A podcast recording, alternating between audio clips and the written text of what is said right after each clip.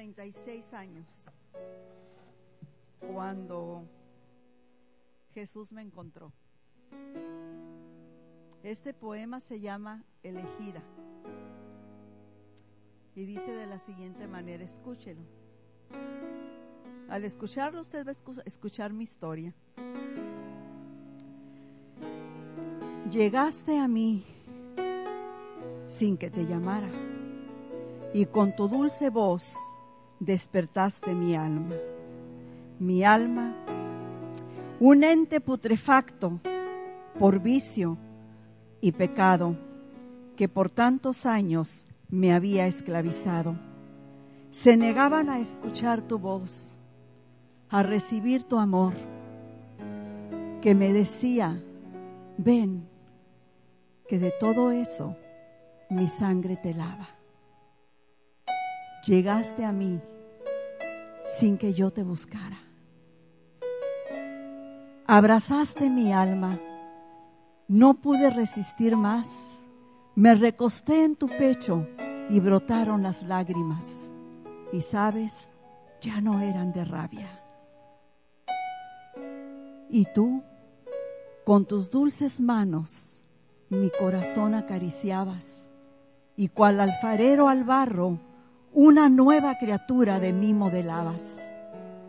Desde entonces, mi Cristo, con mi vista fija en tu dulce mirada, yo te sigo por esa senda que rumbo a la cruz tú trazaras. Tú a cambio me das cada día la misma gracia, la misma fe, la misma esperanza, el mismo amor que cuando me hallaras. Pero sabes, maestro, después de haberte conocido y haberme sentido por ti amada, yo te seguiría aún a cambio de nada.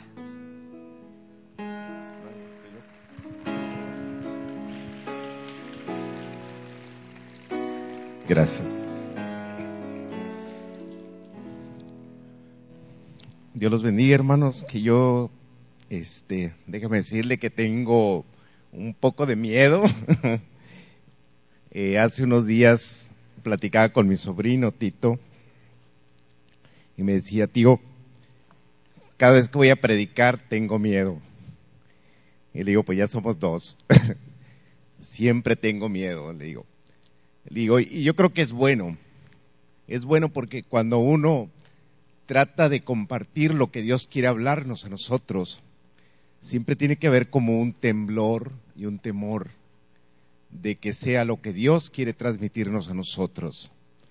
Es, voy, a, voy a pedirle que oremos. Señor Dios, te damos gracias por esta oportunidad que nos das de reunirnos con el único propósito de darte la honra y la alabanza a ti que vives y reinas. Señor, a ti te ha placido revelarte a cada uno de nosotros. Nosotros no te buscábamos, Señor. Tú nos encontraste a nosotros. Y tú nos revelaste quién eras tú, Señor. Y por tu gracia, por tu sola gracia, Señor, somos salvos. No por ninguna obra que hayamos hecho nosotros.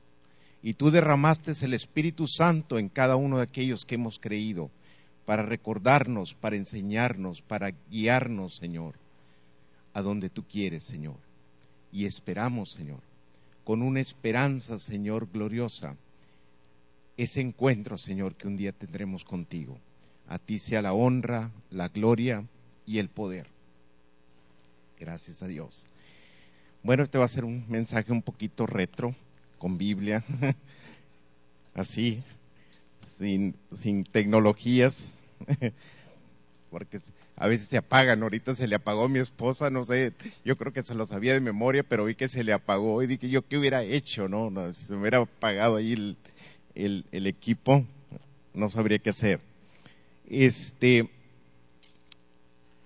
eh, hace unos momentos nuestros hermanos prendieron una, una, una vela en esta corona esta corona se conoce como la corona de Adviento y es una tradición que tiene más de mil años en, dentro de las comunidades cristianas. Eh, por ahí quise averiguar pues dónde surgió esto, ¿no? Pero por ahí antes, ya en la Edad Media, las comunidades cristianas, cuatro semanas antes de la llegada para celebrar la Navidad, ellos hacían una corona que representaba pues la eternidad a la que habían sido llamados. Y ponían cuatro velas. Y estas cuatro velas representaban las cuatro semanas que, que, faltaban para celebrar el nacimiento de Jesucristo. Entonces es una liturgia que se ha ido transmitiendo, transmitiendo y que es muy importante que conozcamos eh, el verdadero significado de este, de este hecho, de, la, de esta tradición, ¿verdad? Que es una liturgia cristiana, porque es una reflexión, es una preparación para cada uno de nosotros para celebrar la llegada de Cristo. Porque ese es el fin de la Navidad, ¿no?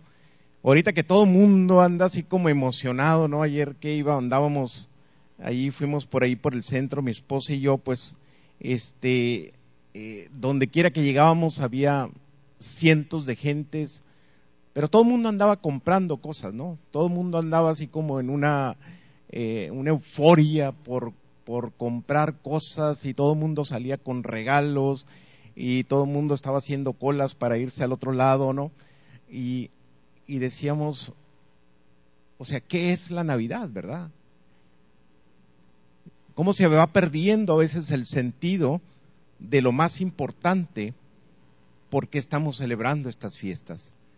Y estas fiestas no tienen nada que ver con ese, con ese consumismo, con ese, con todo eso, todo ese aparato de, de mercadotecnia y de publicidad que nos han vendido y que nos han formado. Porque lo más importante, lo más importante es recordar la llegada de Jesús a la tierra. Esa es lo más importante que estamos celebrando. Entonces, quisiera que leyéramos un pasaje que se encuentra en Romanos 8, 24. Y, voy a leer un poquito adelante. Eh, me voy a concentrar en el el 24 y el 25, dice, desde el 16, el Espíritu mismo da testimonio a nuestro espíritu de que somos hijos de Dios. Y si hijos, también herederos.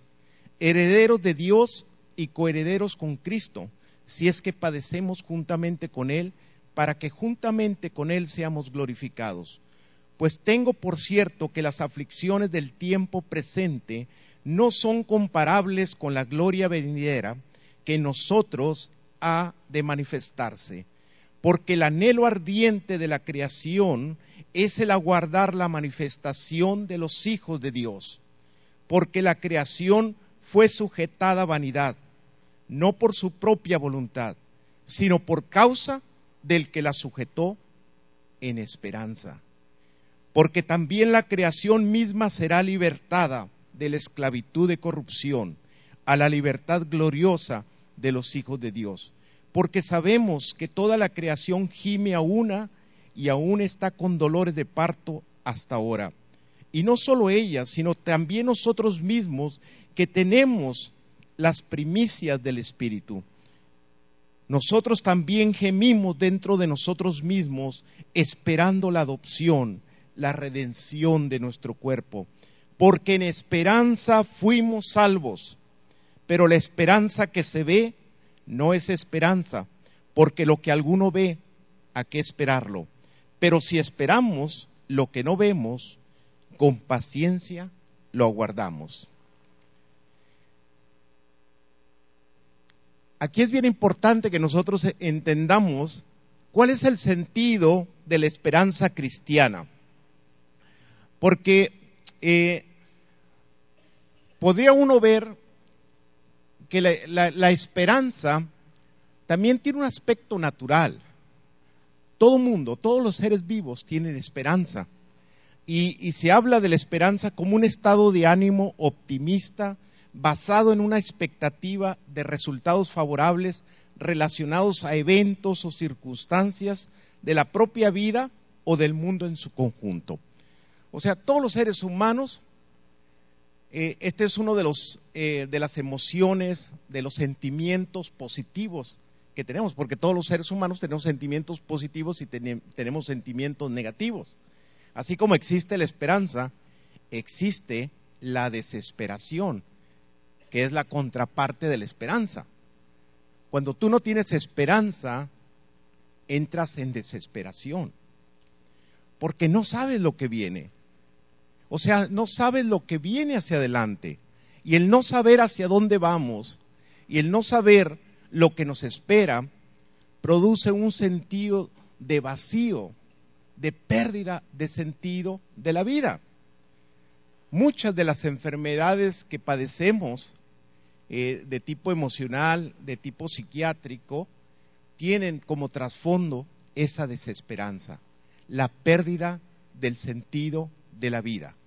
No hay un sentido en la vida, no hay algo por qué luchar y por qué soportar la vida que estamos viviendo. El siglo que pasó fue uno de los siglos eh, más dramáticos en la humanidad. Y más dramáticos porque el ser humano se enfrentó a dos grandes guerras mundiales que casi arrasaron a toda la faz de la tierra. Todo, casi todas las, eh, de alguna manera, las naciones se vieron metidas en este conflicto y murieron millones y millones de gentes. Y apenas terminaba una guerra y la gente creía que ya venía la paz y se viene una guerra todavía más atroz, la Segunda Guerra Mundial. Y murieron millones y millones de gentes. Y en ese siglo, en ese siglo, todo esto trae una desesperanza.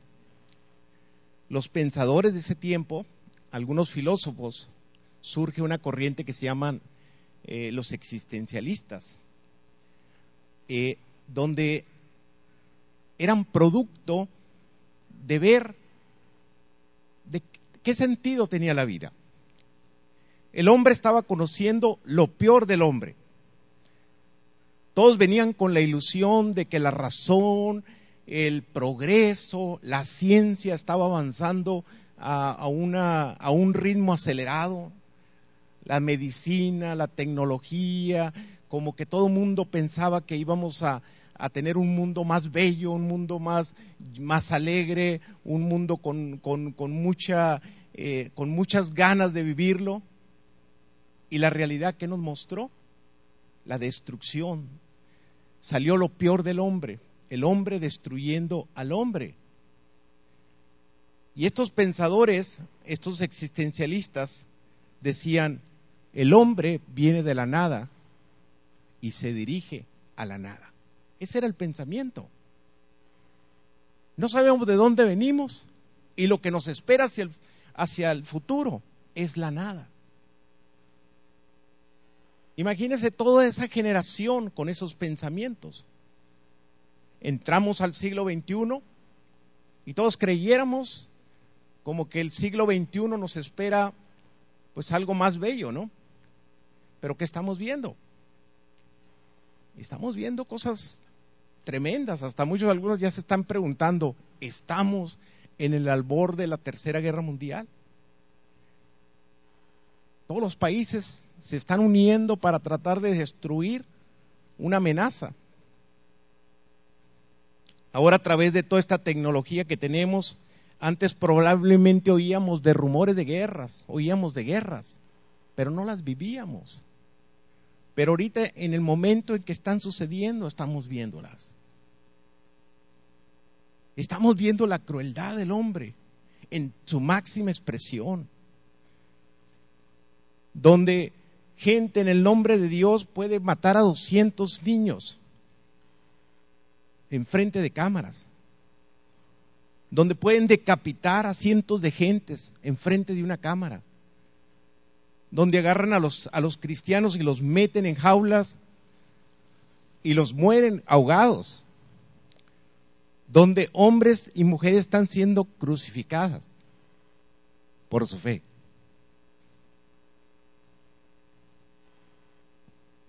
Hace unas semanas por acá hubo un evento donde un, un asesino entró a una escuela y les preguntó, o sea, él iba con la intención de asesinar, pero les preguntaba que si eran cristianos.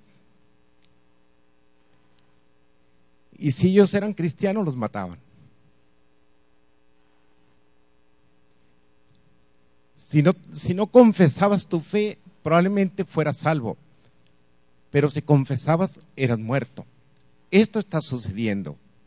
Este es el mundo que nos está tocando vivir. Por eso es importante que nosotros entendamos cuál es la esperanza cristiana. ¿Cómo la entendemos nosotros los, las cristianas y cómo la han entendido los que han estudiado la escritura? La, la, la, la esperanza cristiana está considerada como una virtud, forma parte de las virtudes que vienen de Dios como la, como la fe y el amor. Existen tres virtudes que en el pensamiento cristiano vienen de Dios y que Dios nos las ha dado para capacitarnos y llevarnos hacia donde Él quiere llevarnos. Y esa es la fe, la esperanza y el amor. ¿Se acuerdan cuando el apóstol San Pablo lo dice en los Corintios? Cuando habla del amor, lo que es el amor, y dice, y tres, y tres cosas permanecen, la fe, la esperanza y el amor. Y el mayor de ellos es el amor. Porque todo lo que vemos, dice, las profecías, la ciencia, todo se acabará. Porque ahorita vemos como en oscuridad, pero un día veremos las cosas como son, dice. Entonces nos será revelado aquello por lo cual siempre estuvimos esperando. Entonces la esperanza es esa capacidad que Dios nos da para conseguir la vida eterna. Sin esperanza es imposible conseguir la vida eterna. Y la esperanza está muy relacionada con la fe. De hecho, está muy ligada con la fe. vamos a ir al, al, libro de los Hebreos en el capítulo 10, 22 y 23. dice, voy a leer desde el versículo 19, Hebreos 10, 22 y 23, dice, así que hermanos, teniendo libertad para entrar en el lugar santísimo por la sangre de Jesucristo, por el camino nuevo y vivo que Él nos abrió a través del velo, esto es de su carne, y teniendo un gran sacerdote sobre la casa de Dios, acerquémonos con corazón sincero, en plena certidumbre de fe, purificado los corazones de mala conciencia y lavado los cuerpos con agua pura, mantengámonos firmes sin fluctuar la profesión de nuestra esperanza, porque fiel es el que prometió y consideremos unos a otros para estimularnos al amor y a las buenas obras. Entonces, aquí vemos cómo se va, cómo están ligadas la fe y la esperanza. Dice en la primera carta de Pedro 3.15, sino santificad a Dios el Señor en vuestros corazones y estar siempre preparados para presentar defensa con mansedumbre y reverencia ante todos los que os demande razón de la esperanza que hay en vosotros. Entonces, ¿Cómo, se está interactuando esta, esta fe y esta esperanza? Bueno, nosotros sabemos, como dice la Escritura, que la fe es la certeza de aquello que no se ve, es la sustancia de las cosas que no se ven.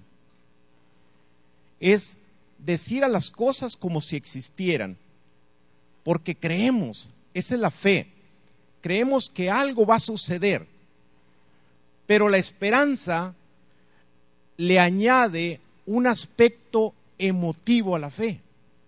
Porque usted puede creer. Yo creo que mucha gente puede creer que Jesús viene. Si yo les preguntara a ustedes, ¿creen que Jesús va a volver a regresar? Probablemente todos levantaríamos la mano. Sí, sí creemos. Pero la esperanza, ¿dónde se manifiesta la esperanza a ese hecho? La esperanza es la expectativa, la emoción de estar esperando ese día como si este día fuera a suceder. Que este día puede ser el día. Es añorar esa venida. Tenemos que tener esa esperanza. Eso es lo que nos anima, eso es lo que nos exhorta, eso es lo que nos edifica. Miren, todos nosotros los humanos tenemos esperanzas. Yo me acuerdo cuando era adolescente, no sé si les pasó a todos ustedes, pero yo cuando era adolescente, y yo creo que a lo mejor por ahí empezaron mi adolescencia, yo empecé a decir, ¿cómo será la mujer con la que voy a casarme? ¿Cómo será? ¿La conoceré ya? ¿Me habré cruzado yo alguna vez con ella? A lo mejor vivimos cerca en el mismo barrio. O sea, yo me hacía esas preguntas, no sé si los jóvenes se las hagan. Digo, ya ha cambiado mucho eso, ¿no? Porque antes la idea nosotros que teníamos, lo que teníamos inculcado es que si un día encontramos a esa mujer, esa era mujer, era la mujer de nuestra vida. Ayer platicaba con otro, con otra persona y me decía es que el problema es que con los muchachos ahora estamos viviendo en una época en que todo se vuelve desechable. Ya no piensan en la mujer como la mujer con la que van a caminar toda su vida, sino están pensando en un momento solamente, como si un ser humano se pudiera desechar y hay que probar otro, otro ser humano y otro, otro ser humano y otro ser humano, que lo único que está reflejando es un problema interno tuyo, no es el problema de la otra persona, es un problema que tú traes, de que no te has encontrado y no sabes ni lo que buscas. Pero íbamos con la idea entonces cuando yo, yo pensaba, yo decía, bueno, esa era mi esperanza, ¿no? Un día conocer. Cuando conocí a mi esposa, me acuerdo cuando la conocí, yo la vi por primera vez, ella no se acuerda. Yo sabía, yo sé hasta cómo estaba, ¿no? Y eso que no recuerdo muchas cosas. Pero a mí me gustó, pero ella ni se fijó en mí. Pero después otra vez nos volvimos a encontrar y cuando yo la volví a ver y cuando pues nos dimos así como el sí, entonces eh, pues era como bien expectante, ¿no? Entonces estábamos con, ese, con eso, empezamos a vivir juntos. Y esa era una esperanza. Eh, cuando uno empieza a estudiar como estudiante, uno tiene la esperanza de llegar a tener un título. Y cuando llegas al título, quieres la esperanza de tener una especialidad y, quieres la maestría y quieres la otra maestría, pero son esperanzas pequeñas. Ninguna de esas esperanzas, lo que te quiero transmitir, te va a sostener tu vida. Ninguna esperanza va a sostener nuestra vida. Y eso lo hemos aprendido mi esposa y yo. Nos amamos, nos queremos, pero ella no puede sostener mi vida, ni yo puedo sostener la vida de ella. Nuestra esperanza tiene que ser en algo mayor, en algo más grande que nos trascienda. Algo que sea más sublime, más sólido, más fuerte que cualquier cosa creada sobre la tierra. Que valga la pena decir, esto es y por esto yo me mantengo en lo que creo, porque yo sé hacia dónde voy, hacia dónde voy a llegar y lo que Dios está haciendo en mi vida. Esto es lo que ha sostenido a los cristianos. Esto es lo único que puede sostener a los cristianos. Ninguna cosa, ninguna cosa aquí, pequeña esperanza que tengamos, nos puede sostener. ¿Sí? Digo, tenemos cosas, ¿no? O sea, a lo mejor nos guste alguien que predique, alguien que comparta, nos gusta el lugar, son cosas que nos agradan, pero ninguna de esas cosas puede sostener nuestra vida espiritual. ¿Están de acuerdo?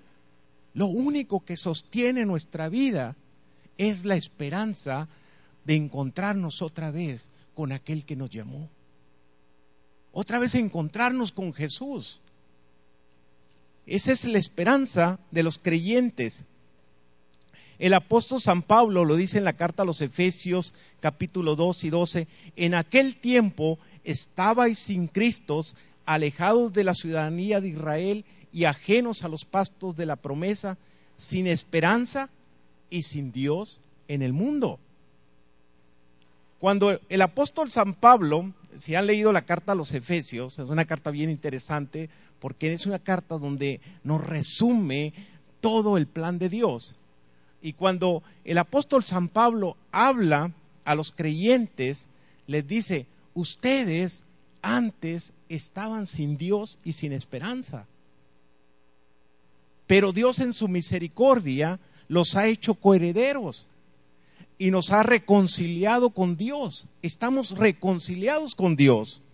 Entonces, esto es algo que transforma nuestra vida y crea una esperanza. Ahora estamos esperanzados en aquello a lo que vamos, en aquello que Dios está transformando en nosotros. ¿Cómo funciona la esperanza? Transforma y sostiene nuestra vida. La esperanza transforma nuestras vidas. Es la única que puede sostener nuestras vidas. Dice en San Juan capítulo 16, versículo 22, también vosotros ahora tenéis tristeza, les decía Jesús, pero os volveré a ver y se gozará vuestro corazón y nadie os quitará vuestro gozo. Yo no sé qué tanto impacte usted esto, pero el día que usted vea a los ojos de Jesús, el día que usted vea el rostro de Jesús, ese día yo creo que todos vamos a estar impactados. Por lo menos esto nos conmueve, a mí me conmueve. Porque si nosotros recordamos, ninguno somos dignos de Dios. Ninguno está ante la presencia de Dios porque sea digno. Probablemente hay mucha gente más buena todavía fuera de aquí que algunos de nosotros. Hay gente buena, a veces en el mundo, buena así en el sentido, ¿no? Como éramos nosotros. Porque la palabra de Dios dice que todos somos pecadores. Pero a Dios le plació revelarse a ti y a mí. Y esto no fue de nosotros, es Dios el que se revela a nosotros. En esto consiste el amor, no en que nosotros le hayamos amado, sino que Él nos amó primero. Es Dios acercándose a nosotros y revelándose a nosotros y no pidiendo nada a cambio de nosotros, solamente que le creyéramos. En ningún momento Dios nos está diciendo, primero me vas a demostrar que eres un buen creyente. Primero tienes que hacer esto, esto y esto y esto y demostrarme para yo aceptarte. Es la gracia de Dios. Es la misericordia de Dios. De Dios decirte, yo voy a transformar tu corazón y yo voy a cambiar tus pensamientos en mis pensamientos y yo voy a cambiar tu mente en mi mente y Cristo va a ser formado en cada uno de vosotros. Y un día me veréis, un día me veréis. Y entonces nadie les quitará el gozo. Y es ese gozo, esa es, esa es la esperanza que tenemos los creyentes. En un mundo, en un mundo donde la gente tiene muchos dioses. Cuando, cuando Pablo hablaba a los efesios, el mundo era politeísta. Todo el mundo tenía dioses. Pero él vino a hablarles de otro Dios, de un, de un Dios que no conocían. Todo el mundo tenía dioses. No ha cambiado mucho. No ha cambiado mucho la vida, ¿eh? Mucha gente sigue teniendo dioses. Mucha gente tiene el Dios de la droga, creyendo que a través de la droga va a encontrar una realización y va a sentirse alegre, va a sentir el placer, pero ¿qué te va a hacer? Te va a destruir. Hay gente que ha hecho de la sensualidad y del sexo su Dios y cree que esta vida solamente se trata de darle rienda suelta a lo que sientes y a lo que percibes y tu vida se va a destruir. Otra gente cree que es el consumo. Su Dios es el consumo. Hay que tener cosas y cosas y cosas y más cosas. Y ninguna cosa te va a dar la vida. Hace pocos alguien subió ahí las últimas palabras de, del fundador de, de, de Macintosh, uno de los hombres más ricos del mundo, antes de morir, decía, encontré que aunque te he tenido todas las riquezas, nada ha podido llenar mi vida. Me siento solo. Si no tienes a Dios, estás solo. Porque Dios es el único que da vida y vida eterna. Y esa vida es la que tenemos que añorar con esta esperanza. Es esa vida en que nosotros tenemos que recordar el tiempo que estamos aquí. El tiempo de aquí, hermanos, es finito. Somos frágiles. Quizás yo se lo repita mucho porque soy médico. En 13 años viviendo aquí en el hospital de aquí, porque bueno, toda mi vida he estado en un hospital, ¿no? Pero 13 años aquí en Tijuana, he visto a mis pacientes, algunos cómo han ido muriendo y de todas las edades, jovencitos, adolescentes, adultos.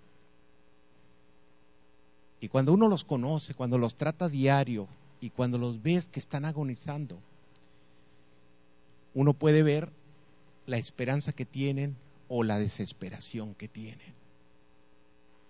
Porque a mí me ha tocado ver gente cristiana morir. Y hay gozo. En medio del dolor hay gozo. Este viernes veía a uno de mis pacientes, una persona que pues la conozco en los últimos 13 años, y llegó de emergencia directo, pasó, y la tenían antes de pasarla al estado, a un cuarto que le llamamos nosotros cuarto de shock. Casi no podía hablar, casi los ojos llorando. Me agarraba la mano me decía, doctor, me voy, me voy.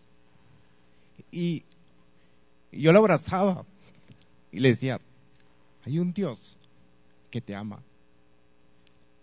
Hay un Dios que murió por ti. Probablemente te vas. Yo no sé. Voy a clamar porque Dios te saque y Dios te dé más tiempo. Pero si Dios te lleva en este día, ten la plena confianza de que hay un Dios de misericordia un Dios que te ha perdonado, un Dios que murió por ti en la cruz, un Dios que solamente quiere que tú le creas en lo que Él ha hecho. Y se, abrazó y lloraba. Después se lo llevaron a terapia intensiva. No sé qué pasaría con él. A lo mejor el lunes voy a saber qué pasó con este hermano. Espero que sea hermano en Cristo ahora. Porque uno no sabe lo frágil que es la vida. Por eso la esperanza nos saca de nuestro individualismo. Empezamos a ver la vida ya no, ya no como la salvación no es solamente es para mí, así como si fuera algo muy muy personal y ay que me voy a sentir bien y ya qué bueno, el Señor me encontró y me voy directo al cielo y hay que se las averigüen todos los demás. Ese no es el llamado el llamado de Dios es a tener una conciencia de que somos parte del pueblo de Dios, de que somos miles y miles que tenemos que llegar a la presencia de Dios y que yo estoy comprometido con aquella gente que todavía no conoce a Dios, con mi vecino, con aquel que lava el carro, con aquel barrendero, con el que trabaja, con el policía, cualquiera que sea su oficio, a lo mejor más grande nuestro jefe o a lo mejor nuestro el presidente de México, el que sea. Estamos comprometidos para de alguna manera nuestras vidas tienen que hablar de esa esperanza que existe en nosotros. Porque si ellos no tienen esta esperanza, están vacíos. no tienen nada, no tienen a Dios. Y esto es un recordatorio a nosotros para hablarles, para recordarnos que no solamente estamos llamados a una salvación individual, estamos llamados a una ciudad celestial donde todos vamos a morar junto con nuestro Dios. Y esto nos lleva, hermanos, actuar, que necesitamos actuar. No podemos permanecer solamente esperando de una manera pasiva ante lo que va a estar pasando.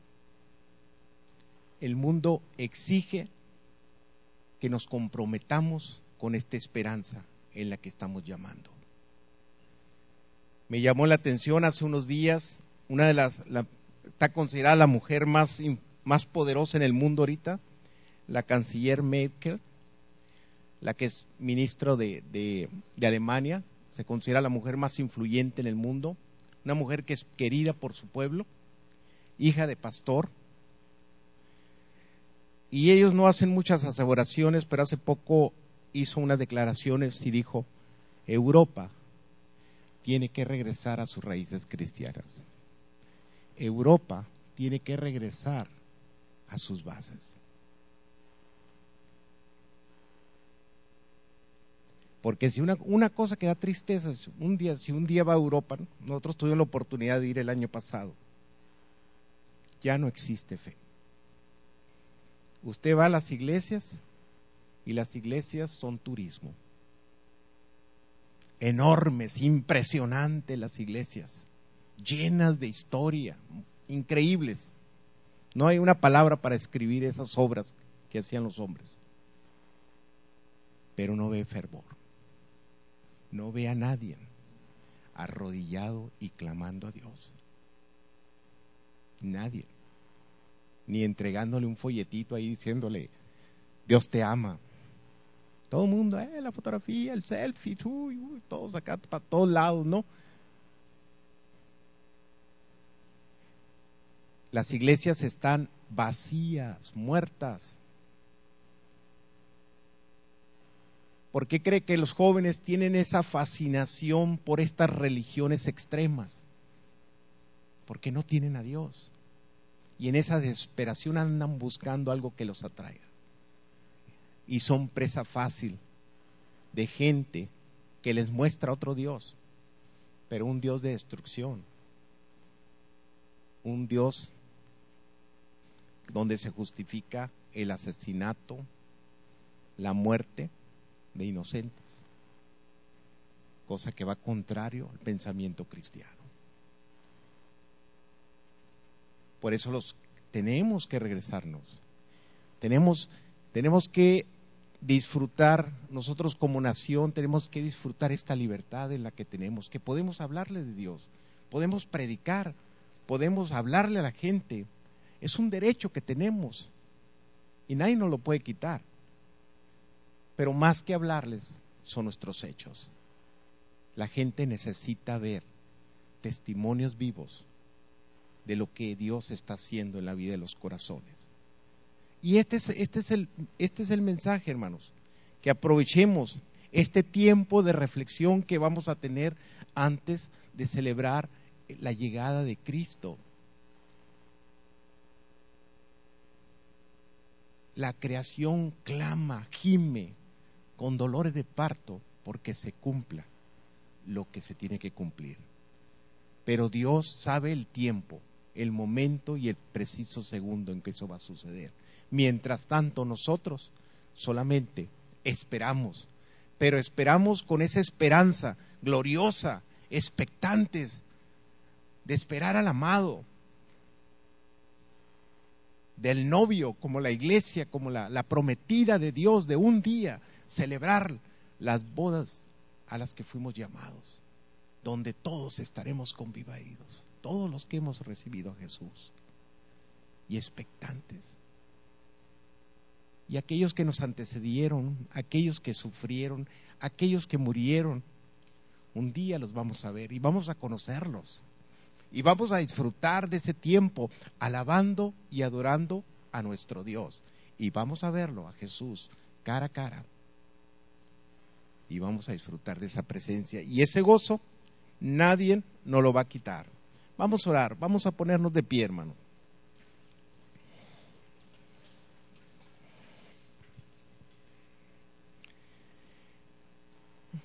Y vamos a pedirles a los eh, a los que nos ayudan para ministrar la comunión. Vamos a orar. Tome la mano de su hermano. Qué privilegio tener a esa persona a tu lado, a tu derecha y a tu izquierda, enfrente, atrás de ti. A ese hombre, a esa mujer, a ese joven, a ese niño que está a tu lado. Que hemos sido llamados a la vida eterna, a esa vida gloriosa. Algo que trasciende todo esto que nosotros vemos mucho más grande de lo que pueden ver nuestros ojos, mucho más glorioso de todo lo que podamos imaginarnos. Las cosas, los sufrimientos que pudiéramos tener aquí, no son nada, hermanos, comparados con la gloria que nos espera. Y es esa esperanza la que nos permite aguantar y salir adelante en esta vida que a veces no es fácil para algunos. Pero por eso también somos llamados a apoyarnos, a animarnos, a exhortarnos, a hacer un esfuerzo por el que está a nuestro lado. Señor mi Dios, gracias por cada uno de mis hermanos y de mis hermanas que estamos reunidos aquí, para que tú nos recuerdes esa esperanza a la que fuimos llamados, esa expectación, Señor, de que un día te veremos cara a cara. Podremos ver tus ojos, Señor. Podremos ver tus heridas, Señor, que sufriste. Te conoceremos cara a cara. Y eso nos anima, Señor. Eso nos fortalece. Porque tú nos vas a transformar. Pese a nuestras fallas, pese a nuestros defectos, nuestros errores, nuestras debilidades, Señor más grande eres tú, Señor. Y podemos decir como el apóstol San Pablo, ¿quién nos podrá separar del amor de Dios? ¿Habrá alguna cosa creada que podrá separarnos del amor de Dios? Ni la muerte, ni el hambre, ni ningún peligro, ninguna espada podrá separarnos, Señor, de ese amor tan inmenso y tan grande que tú nos has dado a cada uno de nosotros. Gracias por esa esperanza, Señor, que tú has dado para que crezca en nuestros corazones y para que nos anime a hacer y cumplir con lo que tú nos has llamado.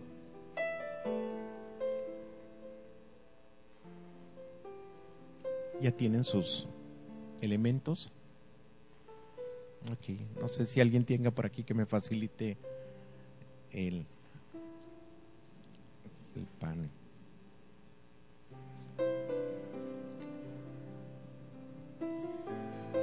Este acto, que cada vez que nos reunimos lo celebramos, tiene un propósito, recordarnos la muerte de Jesucristo. Es solamente a través de esa muerte que se tuvo que pagar el precio por ti y por mí. No había otra manera de reconciliarnos con Dios. Alguien tenía que morir. O eras tú o era Él. Y Él prefirió dar su vida por nosotros. Así que cada vez, cada vez que nosotros comemos este pan, comamos hermano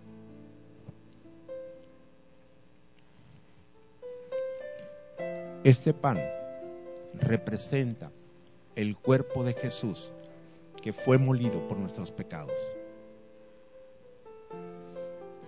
Nos recuerda el sufrimiento del Señor en la cruz. Y cada vez que tomamos esta copa de vino, nos representa la sangre de Jesucristo derramada por cada uno de nosotros Una sangre que es poderosa para limpiarnos de todo pecado. Tiene el poder para limpiarnos. Por eso cada vez que lo celebramos, cada vez que lo recordamos, recordamos el poder de la sangre de Jesucristo que nos limpió de todo pecado. Bebamos.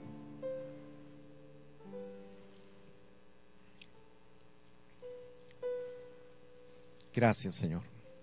Gracias por permitirnos participar de este acto tan solemne que es la comunión, Señor, donde recordamos tu muerte y el nuevo pacto al que hemos entrado. Gracias por tu amor y tu misericordia. Gracias por lo que tú has hecho y Señor por lo que viene. Bendito y alabado sea tu nombre. Bendecimos a todas las familias cristianas, Señor, esparcidas por el mundo. Y muy especialmente, Señor, por aquellos que están en medio de los conflictos bélicos, que están siendo perseguidos, asesinados, que está siendo puestas su fe puesta a prueba, Señor.